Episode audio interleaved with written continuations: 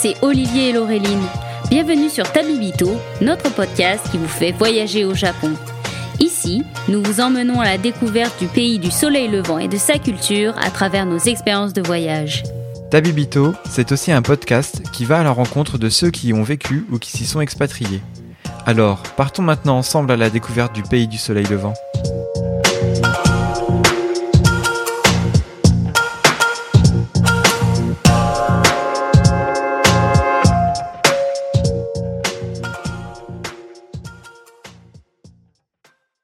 Bonjour Olivier Salut Laureline Bonjour à tous et à toutes Bonjour à toutes et à tous et bienvenue dans ce nouvel épisode numéro 30, on passe une dizaine Oui, on est sur un chiffre rond. Ah, qu'est-ce que ça fait plaisir, dis donc, dis donc. Et donc, euh, pour cet épisode, on a décidé de vous emmener dans une ville qui est une grande ville du Japon, mais qui est pas très touristique et pas sur les trajets classiques. On vous emmène du côté de Nagano, donc au nord-ouest de Tokyo. Oui, et puis comme c'est un épisode du mois d'août, eh ben, on vous emmène à la montagne parce que vous êtes peut-être euh, nombreux à être liés aux périodes de vacances scolaires et il fait souvent très très chaud l'été au Japon. Et si vous avez du mal à supporter la température, eh bien le meilleur moyen c'est soit d'aller sur le- l'île du Nord à Hokkaido, soit de prendre un peu de hauteur et d'aller dans les Alpes. Et justement ça tombe bien, Nagano c'est dans les Alpes. Alors, euh, bah, du coup, moi, je vais te laisser la main sur cet épisode, enfin, du moins sur cette partie sur Nagano. Tu me disais d'ailleurs qu'elle était euh, construite, euh, enfin, qui est une ville euh, assez récente du Japon et qui avait été construite autour d'un temple. Ouais, alors c'est vrai que Nagano, je pense que le grand public euh, la connaît pour euh, les Jeux Olympiques de 98, les JO d'hiver. Donc c'est vrai qu'en soi, bon, elle est surtout connue pour ça, cette ville, et on ne sait pas trop ce qu'il y a à faire euh, d'autre. Donc on va essayer de voilà, casser un peu les idées reçues et vous montrer qu'il y a des choses vachement sympas à faire. Et le point principal d'attraction de la ville, c'est le temple Zenkoji. Alors lui, il est hyper vieux. En fait, il a été fondé en 642, ce qui est quand même euh, très, très très très très ancien. Ça fait partie des plus vieux temples euh, du Japon. Et donc c'est bien un temple euh, bouddhiste qui s'appelle le temple de la bonne lumière. C'est plutôt un bon présage déjà. Et en fait, c'est un temple qui est hyper ouvert parce que il accueille les bouddhistes de toutes les sectes. D'accord. Ce que t'as pas toujours partout. euh, alors nous, en tant qu'étrangers, on n'a pas de problème en fait pour aller euh, dans les temples. Mais euh, du coup, au Japon, chaque temple bouddhiste a sa secte, ce qui correspond à son mouvement. Et donc là, ils accueillent les bouddhistes de toutes les branches et aussi les femmes. Ce qui n'était pas le cas tout le temps durant l'époque Edo. Et donc, ben, forcément, ça a renforcé la popularité. Et donc en fait, bah, ce temple, euh, il est vachement célèbre au Japon parce que il héberge la première statue. Alors du, alors c'est le Bodhisattva Amida, donc qui est, euh, je- le panthéon bouddhiste, je suis pas très calé, mais en gros c'est, euh, Bah, c'est une des, je pense, c'est c'est une des figures euh, les plus connues euh, du bouddhisme. Je voudrais pas dire bêtise parce que j'y connais absolument rien non plus. euh, je pense que c'est un des, des bodhisattvas, c'est ça? Ouais, Ou, c'est ça, ouais. Voilà, euh, c'est un des bodhisattvas en fait qui offre euh, une des, des voies euh, d'illumination euh, les plus faciles parce que normalement il faut pratiquer le bouddhisme et écrire euh, des mètres et des mètres et des kilomètres de sutras pour atteindre euh, l'illumination. Et il me semble qu'il y a une branche et un bodhisattva, et il me semble que c'est Amida, qui suffit en fait d'être un bon croyant et euh, vous atteindrez euh, l'illumination et le nirvana et tout ça, tout ça. Mais pardonnez-moi si j'ai dit des bêtises, euh, voilà. Euh, mais il me semble que c'est ça. non mais ça, voilà, globalement c'est ce que j'avais en tête, donc ça passe. Ah bon, bah alors du coup si on est d'accord déjà. Et bah du coup, pour en revenir à nos moutons, en fait, ce temple héberge euh, la première statue de ce Bodhisattva, Amida, qui a été importée du Japon, euh, quasiment à la date de fondation du temple. Donc c'est quasiment en fait un trésor national. Donc la vraie statue, elle est euh, hébergée au sein du temple, il y a très peu de personnes qui y ont accès. Et tous les 7 ans, il y a une grande cérémonie qui est organisée où une réplique de la statue est sortie et du coup présentée aux fidèles. Et alors là, c'est euh, 4 millions de visiteurs pendant la, la période. quoi. Waouh Ah ouais Donc j'ai fait quelques recherches et du coup la dernière aurait dû être en 2022. Du coup avec les questions de Covid, je sais pas si ça s'est fait ou pas. Mais du coup, ça doit être, je pense, assez impressionnant de faire le voyage dans la ville à ce moment-là, parce que le temple doit être vraiment euh, en effervescence. Mais du coup, bah voilà, là, sur une visite classique, vous aurez pas ça, mais vous aurez quand même une visite super sympa, parce que euh, toute la ville a été construite, du coup, au 19e, 20e, autour de, de ce temple. Et on a une grande allée principale qui fait quasiment 2 km entre la gare et le, les bâtiments principaux du temple. Donc finalement, euh, même sur une visite à la journée, c'est facile à faire parce qu'on prend le train, on arrive à la gare, on a cette grande rue commerçante qui ressemble un peu à, à la rue commerçante à Tokyo au niveau d'Asakusa, au Sensoji. Bah d'ailleurs, ils ont un peu le même nom. Enfin, il y, y, a deux portions sur cette route-là. La première, c'est euh, Omotesando euh, Zenkoji et la deuxième, c'est Nakamise Zenkoji. Ouais, bah, qui est le même terme du coup. Voilà. Euh, donc bah, la première euh, premier truc sympa que moi j'ai beaucoup aimé, en fait, c'est cette balade qui nous prépare à la visite du temple. Euh, parce que bah, il y a toutes ces petites boutiques traditionnelles avec euh, bah, des choses qui sont faites localement, des petits goodies, des choses pour les enfants. Euh, donc c'est vraiment sympa de, de, flâner. En plus, les commerçants, ils voient pas beaucoup de touristes étrangers, donc ils sont très avenants, ils nous font goûter. Euh. donc euh, ouais, vraiment, moi j'avais bien aimé. Et, et, en fait, on a plusieurs portes en succession avant d'arriver aux bâtiments principaux du temple. Et il y a vraiment une super belle perspective qui fait que en fait, quand on arrive à une porte, on est un peu surpris de se dire ah ben c'est pas le temple. En fait, on a encore une allée derrière avec une autre porte. Et du coup, ben, on a vraiment l'impression de découvrir des choses à chaque fois euh, nouvelles. Donc ça, c'était vraiment sympa. Il y a de belles photos à faire aussi avec cet alignement, avec plein de petites lanternes, des bâtiments en bois. Euh, au niveau arrêt boutique, moi, ce que je vous recommande, c'est euh, de vous arrêter dans une boutique de Shichimi Togarashi. Je sais pas si tu, sais ce que, si tu sais ce que c'est, Laureline. Alors, shichimi, c'est un mot que je, je connais, c'est une sorte d'épice piment, mais c'est pas quelque chose que j'apprécie beaucoup. Du coup, c'est pas ce que je recherche le plus dans la cuisine japonaise. bah, c'est des petites épices en fait euh, qui. Donc, c'est un mélange de 7 épices. Donc, il y a de l'algue nori, du piment, du poivre sancho, gingembre, graines de sésame et de pavot et zeste d'orange. Donc c'est très bon. Et en principe, c'est des petits pots qu'on trouve dans les ramen. On peut mettre dans les ramen pour rajouter des épices. Ou des fois sur les soba aussi, ou les udon. Euh, et en fait, dans cette ville, il y a l'une des trois fabriques ancestrales du Japon euh, qui a sa recette euh, secrète depuis 1725. La boutique s'appelle Yawataya Isogoro et euh, elle est inratable parce qu'en fait ils ont gardé le packaging des petites boîtes métal avec un design très années 25-30 qui est, qui est super chouette. Et bah du coup voilà, faut s'arrêter, faut faire comme moi, acheter le petit paquet. C'est très très très pimenté, donc moi j'y suis allé en 2017, j'ai encore des restes, un reste de peau à la maison. et il est toujours aussi piquant. Ah oui, non mais moi c'est alors moi le problème avec de l'épicé c'est que j'aime bien l'épicé mais mon, estomac à chaque fois il fait il fait la tronche de travers, il est pas content et, euh, il, me supplie pourquoi je fais ça? Donc euh, malheureusement euh, le shichimi je je peux pas. je comprends, je comprends. Et bah du coup une fois qu'on a fait nos petites emplettes, on arrive enfin dans le temple et là je te laisse la parole Laureline parce qu'il y a une attraction qui est un peu originale dans ce temple. Oui, alors juste avant de, par contre d'entrer dans le temple, moi je m'étais aussi euh, égarée un peu sur les côtés de cette rue euh, commerçante et j'étais tombée euh, par hasard sur une sorte de journée porte ouverte dégustation de la brasserie à saké Nishinomon Yoshinoya. Euh, mmh. Donc ils avaient euh, tout leur saké en display, on pouvait tout goûter. Euh, alors ils avaient même un petit panneau en anglais pour dire oh, bah merci d'être passé, tenez goûtez, on, essaie, on espère que vous trouverez un saké qui vous plaît. Donc ça, il me semble que c'était entre la, la rue Omotesendo et Nakamise qui avait cette petite brasserie. Et en fait, juste avant donc euh, le temple et le bâtiment principal, moi j'ai été, euh, je m'étais arrêtée pour regarder. Euh, bah, tu sais, cette petite boutique où on peut acheter les mamori, les omikuji. Alors, pour tout ah, savoir, oui. ce charabia, re reportez-vous à notre épisode avec Samantha sur la religion shinto et tous les gris-gris que vous pouvez acheter. Et donc, j'étais tombée sur un omikuji et alors, il avait cette particularité parce que d'habitude, les omikuji, ce sont des sortes de petits animaux en porcelaine, donc c'est un objet assez euh, délicat euh, et assez choupi. Et là, en fait, c'est le, le, dieu des enfers euh, Emma. Donc, euh, pour vous le représenter, il a une, il a, il a une robe noire et il a une grosse tête toute rouge et l'objet en lui-même est même un peu plus lourd. Alors je sais pas en quel matériau il est fait ou si les parois sont plus épaisses. Et la particularité c'est que pour lire la prédiction, il faut la regarder dans un miroir. Oh.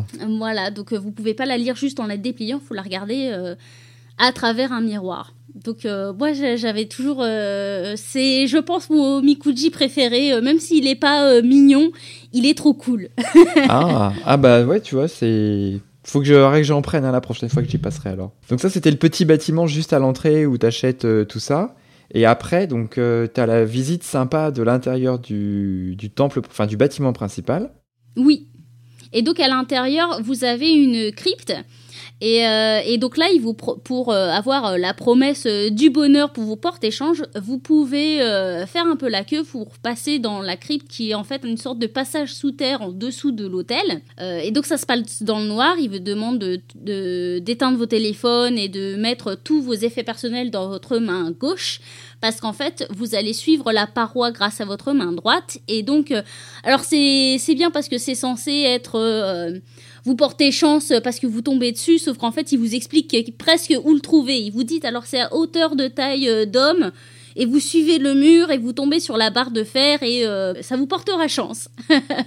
mais c'était impressionnant d'être dans ce passage, mais vous êtes totalement dans le noir. Bon, faut pas être euh, claustro, mais ou avoir peur du noir. Je me souviens pas, mais je pense pas qu'il faille qu'il faille payer. Alors si, c'était 500 yens en fait. Ah bah voilà. Ouais. Mais franchement, bah, moi je l'avais fait aussi. Bah, ça vaut quand même le coup. Et puis c'est vrai que c'est impressionnant ce que tu te dis. Euh, bah, tu vas voir un bout de lumière au fond. Ou mais non, c'est le noir, mais pire que la nuit noire, quoi. Parce qu'en fait, il me semble que ça fait une sorte. Il doit y avoir un, un tournant, un angle droit presque euh, de mes souvenirs. Donc en fait, vraiment, euh, on est dans le noir total. Moi, ce que j'avais beaucoup aimé dans le Zenkoji, en fait, c'est qu'il y a, il y a plein de bâtiments donc vous avez le bâtiment principal, il y a pas mal d'arbres de momiji euh, tout autour et tous les bâtiments, vous avez des, panneaux d'indication et tout est en anglais. Donc en fait, vous pouvez vous balader, lire les panneaux, voir ce que c'est, parce qu'en fait, euh, euh, vous avez certains personnages historiques qui sont passés ou qui sont enterrés là. Vous avez, il me semble, tu sais, les, les tambours bouddhiques où tu peux passer pour les faire tourner avec ta main. ah oui, les petits rouleaux à prière. Voilà, les rouleaux à prière, parce que les sutras, euh, pour euh, les lire ou euh, les écrire, c'est la pratique du bouddhisme. Mais pour tous les gens pressés, en fait, pour faire une prière, vous pouvez faire le mode facile et en fait tourner ces tambours comme ça, et ça fait l'équivalent d'écrire un sutra. Mais c'est vrai que du coup, le parc, en fait, ce qui est vachement. Ce qui est assez différent d'autres temple, enfin bouddhiste surtout, c'est qu'effectivement le temple est super grand, il y a plein de pavillons partout. Et moi j'étais allé à l'automne, il y avait des arbres mais magnifiques au niveau des couleurs. Et t'as presque l'impression euh, d'être dans un... Enfin, à la fois, t'as plus l'impression d'être en ville en fait. Oui, vraiment, c'est un écrin euh, vraiment particulier, euh, mais vraiment, ça fait, ça fait une belle balade.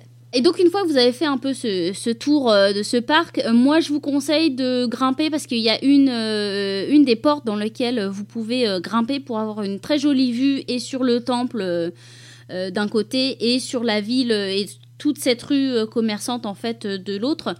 Euh, pareil, ça doit coûter quelques centaines de yens, 200, euh, 300, je, je sais plus le prix exactement, mais franchement, c'est un, un truc sympa à faire. En plus, il me semble que c'est à moitié en bois et tout. Euh. Ouais, puis t'as les montagnes autour, c'est vrai que c'est super joli. Ouais, ça c'est ça qui est super bien dans cette région de Nagano en fait, c'est que c'est entouré de montagnes. puis moi quand j'étais allée, c'était tout était couvert de verre. C'était à temps mitigé, donc il y avait encore des nuages qui s'accrochaient. Mmh dedans. Donc euh, vraiment, euh, c'est empreint un peu d'une atmosphère particulière. Moi, j'aimais, j'avais bien aimé Nagano. Ça m'avait, euh, ça m'avait marqué un petit peu, ouais. Et donc, bah voilà, ça fait déjà une bonne petite partie de la journée qui est entamée, mais pour autant, bah, il y a encore pas mal de choses à faire dans le coin, et notamment autour de l'artisanat. Et toi, tu avais une bonne adresse, Soréline Oui, alors en fait, j'étais tombée par hasard, mais c'était en fin de journée parce que je restais la nuit sur Nagano. Il euh, y a une sorte de petit village euh, avec des cafés, de l'artisanat. Ça s'appelle le Patio Daimon Kuraniwa. Et euh, ça fait un peu comme le Zenkoji, en fait, quand on rentre dans cette dans ce petit village, il y a énormément de verdure, il y a des bancs pour se poser et tout, donc ça fait vraiment une pause en dehors de du panorama citadin de la ville classique, quoi. Et donc il y a des il y a des petits cafés, il y a des des petits artisans, des, petits, euh, des petites boutiques. Donc, euh, vous pouvez vous balader, faire des emplettes, grignoter un truc. Euh. il me semble de passage, il y avait bah, des illustrateurs qui vendaient leurs produits, de la céramique, ce genre de choses, quoi. Donc c'était tout mignon. En plus, les bâtiments, ils me faisaient un peu penser à Kurashiki. Il y avait euh, Ah. ces bâtiments qui sont maximum deux étages. La partie basse est un peu en noir euh, gris et la partie haute en blanc avec euh, les toits en tuiles. Donc euh, c'était vraiment charmant. Bien, et puis c'est vrai qu'après, ouais, découvrir les petits artisans, ça permet aussi euh, de ramener des souvenirs euh, bah, qui sont pas faits en Chine, quoi. Oui, et puis euh, voilà, moi, ça, ça fait une pause aussi sympa. euh, puis c'est toujours ça, moi, qui me fait plaisir quand je voyage, c'est de trouver des trucs qu'on trouve pas. parce que, oui, les petits gris-gris, euh, les petits porte-clés de tous les personnages d'animé, tu sais, c'est Hmm. particulier. Tu sais, quand on est fan, on va au Japon un peu Bah pour oui. ça aussi, parce qu'il y a toujours ces petits trucs euh, comme ça, euh, les petits goodies. Mais ramener un petit, un petit quelque chose qui peut être trouvé nulle part ailleurs, euh, ça fait aussi plaisir. Mais complètement. Et puis bah du coup, pour sur le côté qui fait plaisir, ça me fait penser qu'en retournant vers la gare, avant d'aller à la prochaine étape, bah moi j'étais passé à la boutique euh, Ringo no Ki, qui est une grosse institution à Nagano parce que c'est la région de la pomme. Et en fait, c'est une c'est donc déjà tu peux acheter des pommes euh, à l'unité euh, super bonnes et ils font en fait salon de thé euh, et ils font aussi petite épicerie fine et ils n'ont que des produits à base de pommes. Donc des langues de chat à la pomme, des moelleux à la pomme, des cheesecakes à la pomme, euh, voilà, plein plein de trucs à la pomme et c'est vraiment très très bon parce que voilà, au Japon, les fruits sont sélectionnés pour le goût, pour euh, le côté parfait. Euh, donc bah, je m'étais acheté ma petite boîte et puis j'avais bouloté ça sur 2-3 jours entre des étapes après. C'était très bien. Bah, je pense que pour, du coup, on vous a un peu parlé de tout ce que nous on avait fait sur Nagano. Moi, il me semble que j'ai été resté que de nuit. Euh, tu étais resté euh, quelques jours, toi, Olivier, ou c'était juste J'étais euh, resté de nuit aussi, j'avais fait un peu les alentours, euh, mais un peu regretté aussi parce qu'il y a sûrement pas mal de choses peu connues et ça mériterait d'y retourner. Ouais, moi je me souviens, euh, enfin quand, quand, quand je scroll Instagram et que je tombe sur des trucs, il y a pas mal de temples en fait dans, les, dans les montagnes perdues comme ça, des, des randos qui ont l'air super. Mais moi pour le coup, je vais vous emmener du côté d'une petite ville de banlieue qui pour le coup, elle est ancienne parce que le centre historique, enfin le centre, c'est un gros mot parce que ça reste quand même euh, un village plutôt qu'une ville, c'est un peu entre les deux. Ça s'appelle Matsushiro. C'est à 30-35 minutes en bus de la gare de Nagano. Et moi, ce qui m'avait attiré, c'était le nom Sanada. Alors, pour tous ceux de notre génération qui ont lu euh, Samurai Deeper Kyo, euh, un des personnages principaux, c'était euh, Yukimura Sanada. Et euh, moi, c'était un personnage qui m'avait énormément touché parce que quand vous lisez euh, son histoire personnelle, voilà, ça vous fera pleurer des larmes de crocodile. Mais du coup, quand j'ai vu Sanada, et je me suis dit, il faut absolument que j'aille là-bas. Le geek, l'otaku en dedans de moi veut aller voir. Parce qu'en fait, Matsushiro est le, la ville et le fief du clan euh, Sanada. Donc, euh, petite référence euh, historique, les Sanada étaient un clan assez petit mais très connu parce qu'en fait, bah, le personnage de Yukimura Sanada a effectivement existé. Et il était un fin stratège pendant toute cette période Sengoku. Et l'époque Sengoku, c'est tous ces personnages historiques et classiques dont vous connaissez déjà les noms. Donc Oda Nobunaga, Toyotomi Hideyoshi et euh, Ieyasu Tokugawa. Donc en fait, le clan euh, Sanada faisait partie un peu de ces jeux d'influence entre bah, les trois unificateurs du Japon. Et donc euh, ils se sont établis dans un château que vous pouvez retrouver donc dans, ce- dans cette ville de Matsushiro. Donc moi, ce qui m'avait beaucoup marqué dans cette ville, c'était vraiment l'atmosphère parce que vous avez toute cette partie historique avec toutes ces maisons de, de l'air et d'eau, le château, et avec quelques maisons euh, un peu plus récentes parce que forcément la ville s'agrandit, mais euh, elle est nichée au creux de ces montagnes et tout comme Nagano, mais les montagnes sont un peu plus proches. Donc en fait, vous avez tous ces nuages qui s'accrochaient euh, dans les arbres de ces montagnes. Donc vraiment, l'atmosphère de cette ville m'avait énormément touchée. Et surtout, je m'étais amusée à parcourir la ville et à trouver les emblèmes des six pièces qui étaient représentatifs du clan Sanada. Ah. Euh, donc euh, voilà, moi j'ai une, euh, j'ai un souvenir vraiment particulier de cette ville et qui me plaît énormément. Et du coup, sans avoir la ref au manga, c'est vraiment le. Enfin, t'as vraiment des vieux bâtiments. Enfin, tout le monde peut s'y retrouver sans avoir. euh, Oui, vous avez d'ailleurs un musée des trésors de Sanada. Alors le point négatif, c'est que tout est en japonais, mais vous avez une collection d'objets qui a été euh, gardée, euh, collectée au, fur et à mesure des, des siècles, parce que le, le clan des Sanada était résidait dans cette ville et dans ce château sur 10 générations, donc près de ce- 250 ans quand même, jusqu'à la fin de l'époque euh, féodale et d'Edo. Euh, vous avez un château à visiter. Donc, euh, c'est. Vous n'avez pas les, les châteaux, tu sais, euh, comme Matsumoto par exemple, mais vous avez des remparts. Euh, une sorte de, de petit pont comme ça, vous pouvez grimper. Pendant la période des cerisiers, euh, tout le parc, parce que le, Ah. tous les remparts, en fait, euh, forment une sorte de parc. Vous avez plein de cerisiers à l'intérieur. Et l'attrait principal de Matsushiro, ce sont toutes ces vieilles villes de samouraïs. Donc vous pouvez visiter la résidence des Sanada, qui est juste superbe. Il y a près de 53 pièces, donc en fait, euh, Oh, c'est énorme. c'est énorme. Et, euh, et en fait, ils étaient riches, donc toutes ces pièces-là sont décorées de papier peint différents, de belle qualité. Les, les placards et tu sais, les murs sont euh, peints. Donc vous avez des, des arbres, des bambous, des, des oiseaux, des scènes de la vie courante. Et puis moi surtout ce qui m'avait impressionné c'était ce, ce grand couloir euh, avec les murs peints euh, en jaune, les tatamis au sol qui donne cette idée de, de longueur interminable Hmm. pour arriver en fait sur cette pièce avec cette vue sur le jardin. Un très très beau jardin, très bien entretenu, avec tous ces arbres euh, taillés, euh, des petits étangs et donc en fond toujours euh, ces montagnes qui sont euh, comme ça impressionnantes euh, tout autour. Et, et donc il y a plusieurs comme ça euh, maisons de samouraï à visiter. Elles ont toutes euh, des sortes de petites euh, expos différents. Donc ça peut être des photos, ça peut être des peintures.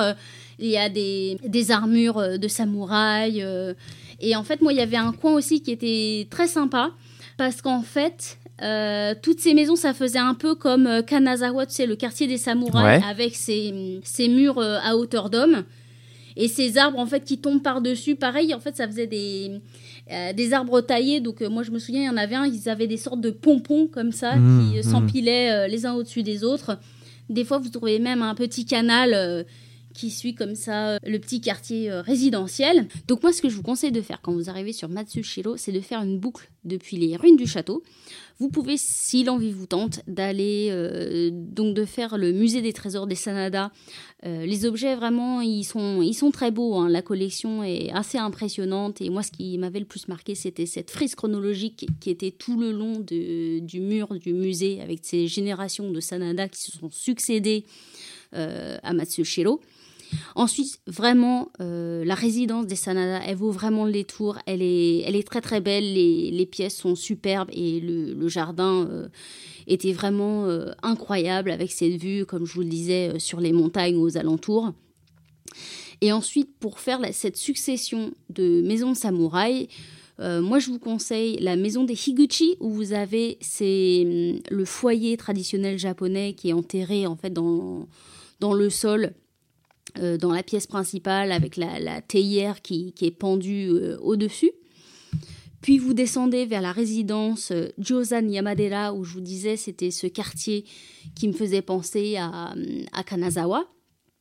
Et vous pouvez finir cette boucle par la résidence des Kyumaejima, où euh, moi j'étais tombée en extase devant euh, cet étang parce que juste au-dessus était suspendue cette succession de koinubori de toutes les tailles, de toutes les couleurs. Donc euh, ça m'avait un peu euh, enchantée de terminer mon après-midi par cette résidence-là. Et puis après j'étais remontée vers les, ruines du château. Et en fait, tout au long de cette boucle, vous avez plein de lieux historiques. Donc n'hésitez pas à vous arrêter ici et là si vous avez le temps et l'envie.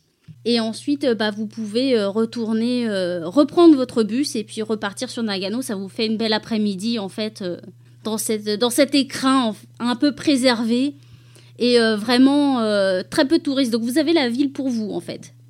Bah écoute, ça fait trop rêver. C'est tellement dommage qu'on n'en parle jamais. Enfin, cette résidence de samouraï, moi, ça, oh, ça a l'air dingue, quoi. Ouais, franchement, c'était c'était euh, juste pour euh, voir cette résidence-là, si vous êtes un peu dans le dans le trip samouraï Edo, allez-y. Je pense que je vais aller sur Apple Podcast pour te mettre 5 étoiles, Laureline. Ah Merci. Mais c'est ça qui est chouette avec le podcast, c'est que du coup, euh, même nous, on découvre des trucs et, euh, et du coup, je pense que quand j'y retournerai, bah, je penserai à toi, je prendrai euh, ma petite pause sur les tatamis en me disant Ah, c'est grâce à Laureline que je suis là, c'est trop bien. bah, D'ailleurs, Matsushiro est connu comme un, une ville en fait où il tourne des films d'époque. parce que vous avez effectivement des, des beaux coins. ouais, bien préservés. Et puis, moins fréquentés qu'Anazawa. Voilà, et moins fréquentés que Kanazawa. Donc euh, tout de suite, ça fait, euh, c'est plus pratique, on va dire. Et c'est peut-être aussi moins cher. Euh, oui. Eh ben, je pense qu'on va mettre fin sur cet épisode sur Nagano. Bah franchement, moi j'ai envie d'y retourner. Oui, franchement, je pense qu'il y a beaucoup plus de choses à faire. faudrait qu'on y reste tous les deux un peu plus longtemps la prochaine fois. Eh ben, en attendant de programmer un petit voyage pour euh, envisager un épisode 2 dans l'avenir sur euh, Nagano, eh ben, on va peut-être vous donner des conseils euh, lecture pour cet été pour occuper votre mois d'août. Et c'est parti, donc direction la section coup de cœur. Jingle Jingle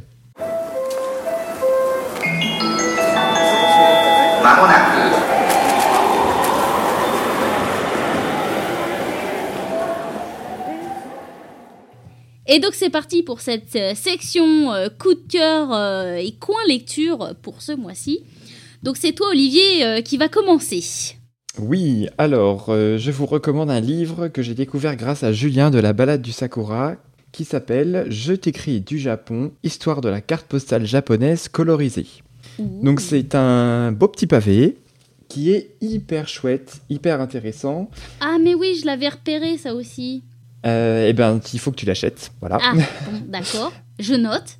En fait, c'est euh, l'histoire des premières cartes postales euh, japonaises qui ont été éditées fin 1800, début 1900. Ouais. Avec l'arrivée des Occidentaux. Donc, c'est que des cartes postales anciennes qui ont été colorisées. Donc, il y avait des grandes maisons en fait d'édition. Ah Donc, le bouquin est divisé en deux sections. Une première section en fait qui t'apprend à reconnaître en gros l'origine des cartes postales, les maisons d'édition, comprendre un peu les, les tampons de la poste qui étaient apposés en fait sur les cartes. Ah, mais c'est vachement spécialisé ça comme bouquin. Oui, mais du coup ça reste quand même euh, vachement abordable. C'est pas un truc euh, super relou et trop compliqué à lire. Euh, et si jamais après derrière tu as envie de chiner, d'acheter des petits trucs en brocante ou autre, et eh ben ça permet un peu de mieux comprendre les objets que tu as un peu découverts par hasard. Donc ça j'ai trouvé ça chouette. Ah mais moi en plus j'adore les photos, les vieilles photos du Japon, parce que c'est ça en fait le Japon où euh, les, villes en particulier, Tokyo en fait est en constant renouvellement où les anciens bâtiments sont enlevés pour euh, mettre des trucs neufs à la place. Et donc en fait les vieilles photos comme ça, forcément c'est c'est un Japon qui n'existe plus et qu'on peut plus retrouver. Donc moi, ça me fascine un peu. Et c'est exactement ça. Et en fait, tu as vraiment un côté un peu fou de voir en fait des cartes postales de Ginza, euh, du Mont Fuji aujourd'hui. Et toi, tu as tes photos et tu as le Japon d'aujourd'hui et tu as la carte postale qui, qui correspond à quelque chose qui a été pris il y a 150, 200 ans. Et tu vois en fait euh, le temps qui est passé. Euh, enfin, c'est assez incroyable quoi. Tu as l'impression d'être plongé dans un autre monde, mais à la fois de connaître quand même parce que tu y allais, tu reconnais des éléments qui sont toujours là aujourd'hui. Mais c'est ça qui est euh. fascinant. Moi, dernièrement, je lisais un bouquin sur. Euh, c'est la biographie de Tokyo. Euh, et en fait. Ce qui m'avait marqué, c'est que tu dis qu'à la base, Tokyo, c'est un marécage. Oui, bah oui. Et on voyait le mont Fuji depuis Tokyo. Et jusqu'à récemment, parce que maintenant, sur la dernière rue Fuji, on pouvait encore voir le mont Fuji. Bah maintenant, on peut plus voir Fuji depuis. du moins pas depuis le sol de Tokyo. Quand vous grimpez dans les immeubles, on peut. Mais, mais c'est ça qui est impressionnant. Et donc, euh, passer la première partie du bouquin qui est un peu plus, euh, on va dire, euh, encyclopédique, enfin voilà, c'est super agréable à lire parce que c'est organisé par région et par ville. Et en fait, bah, par exemple, il y a une section sur le mont Fuji, et bah, tu as des petits commentaires sur les cartes postales, des explications sur ce que les gens ont pu écrire au dos, des localisations des vues, etc. Et ne donne pas des, des, brocantes ou aller les choper, ces cartes postales. Non. non, non, C'est ça qui manquerait pour qu'ils soient parfaits, du coup. Mais vraiment, voilà, très chouette. Et puis moi, ça fait un peu écho à une période... Euh, de ma vie où je collectionnais à un moment donné, enfin ma maman m'avait transmis la collection des timbres qu'elle avait commencé étant jeune et euh, je Hmm. m'étais mis, euh, quand j'étais en fac, je m'étais mis à acheter des anciennes cartes postales de ma région euh, natale et de ma ville où j'avais racheté euh, des anciennes vues et euh, du coup, bah voilà, j'ai trouvé que c'était un pont chouette et en fait ça m'a surtout donné envie de chiner aussi un peu en allant au Japon pour euh, bah, racheter des cartes postales anciennes et en avoir quelques-unes à la maison. Top Voilà. Euh, et du coup, on va passer à ton coup de cœur. Laureline, toi, qu'est-ce que tu as choisi? Alors, moi, c'est un autre pavé. Euh, mais euh, mais c'est parce qu'en fait, alors, c'est un comic book. Euh, ce n'est pas un manga, mais c'est un comic book alors, qui a été écrit, coécrit par Marjorie Liu, qui est plutôt sur l'histoire, et Sana Takeda sur le dessin. C'est l'histoire d'une jeune fille qui est dans un monde inspiré euh, de des yokai japonais et des kaiju. Donc euh, les yokai, c'est tout ce qui est euh, religion shinto, les petits monstres et apparitions. Et les kaiju, ce sont les gros monstres, soit de la terre ou extraterrestres. Par exemple, Godzilla est un kaiju et Inari, les renards, ce sont des yokai. Voilà, pour vous donner une grosso modo. Et c'est dans un monde où euh, vous avez des demi-yokai, des esprits anciens qui sont euh, 100% yokai, et dans cette période où les humains, euh, sorciers et les yokai qui sont en conflit euh, parce qu'on débarque euh, 8 ans, il me semble, après une grosse guerre entre les deux. Et l'idée, c'est de dénouer ce qui s'est passé parce que le personnage principal a oublié d'où elle vient, qui elle est. Donc elle essaye de remettre un peu euh, de l'ordre dans ses souvenirs. Et en plus, le hic, c'est qu'elle est aussi habitée par euh, quelque chose. On ne sait pas quoi Mhm. euh, tout à fait, et je voudrais pas vous dévoiler euh, l'intrigue. Ce qui m'a fasciné dans ce bouquin, j'en suis à ma deuxième relecture parce que c'est très complexe, et en fait, quand on lit au fur et à mesure, bah, je pense qu'on comprend mieux à la relecture Ah, certains détails qui vont faire écho, certains éléments qu'on n'a pas notés au début et qui vont prendre sens plus tard. Donc c'est un gros pavé parce qu'en fait euh, j'ai acheté une compilation des trois premiers tomes parce que vous savez les comics sont édités en mini magazine. Ouais. Donc euh, ce premier pavé collecte les 18 premiers euh, magazines, donc les trois Mhm. premiers volumes. Parce que je suis toujours à Édimbourg, euh, coucou, donc moi je l'ai en anglais. mais tu l'as en français aussi. Il est disponible en français sur la FNAC. Voilà, vous pouvez le trouver dans... On mettra le lien. Voilà, et puis n'hésitez pas à aller dans votre libraire du coin, voilà, si je dis la FNAC, mais c'est comme ça que je vérifie que ça existe en français, mais n'hésitez pas à aller voir votre libraire. Et le deuxième point qui m'a marqué dans ce livre, c'est qu'en fait, euh, c'est un monde matriarcal où les hommes sont très peu présents, et ça m'a choqué dans le bon sens en fait, où je me rends compte que même quand euh, on s'éduque à se, désapprendre euh, toute la société patriarcale dans laquelle on vit, où en fait euh, je me rends compte que même maintenant je suis euh, toujours un peu enfermée dans, mes, dans, dans des schémas classiques. Dans le sens où dans ce livre, donc vous avez les premiers ministres, les généraux euh, d'armée, tous les personnages, ce sont des femmes. Et les personnages masculins sont mineurs, pas parce qu'il y a moins d'hommes naturellement, mais parce qu'en fait, les femmes ont cette importance dans la vie de tous les jours qui fait qu'en fait, tout tourne autour d'elles. Mhm. Et en fait, c'est là cette image, ce, ce reflet qu'on n'a pas dans la société, mais quand on voit que nous, euh, dans notre vie, dans notre éducation, par exemple, à l'école, euh, euh, on parle des auteurs, des hommes politiques. Et, et en fait, c'est cette réflexion-là, mais en miroir avec des, des personnages féminins, qui fait qu'en fait, on se dit euh, Ah oui, c'est vrai que ça pourrait être différent. Et donc, c'est une habitude à prendre, et je trouve ça génial. De, de se remettre en question comme ça euh, via euh, un comic book qui non seulement l'histoire est prenante, les dessins sont superbes et qui en plus euh, nous permettent de, de se questionner nous-mêmes. Je trouve ça topissime. Donc voilà, ça s'appelle Mon Stress. en français aussi. donc de Marjorie Liu et Sana Takeda. Et il y a, il me semble, sept tomes qui sont sortis. et le deuxième pavé est sorti en décembre dernier. Donc je vais pas tarder à le commander. Bien.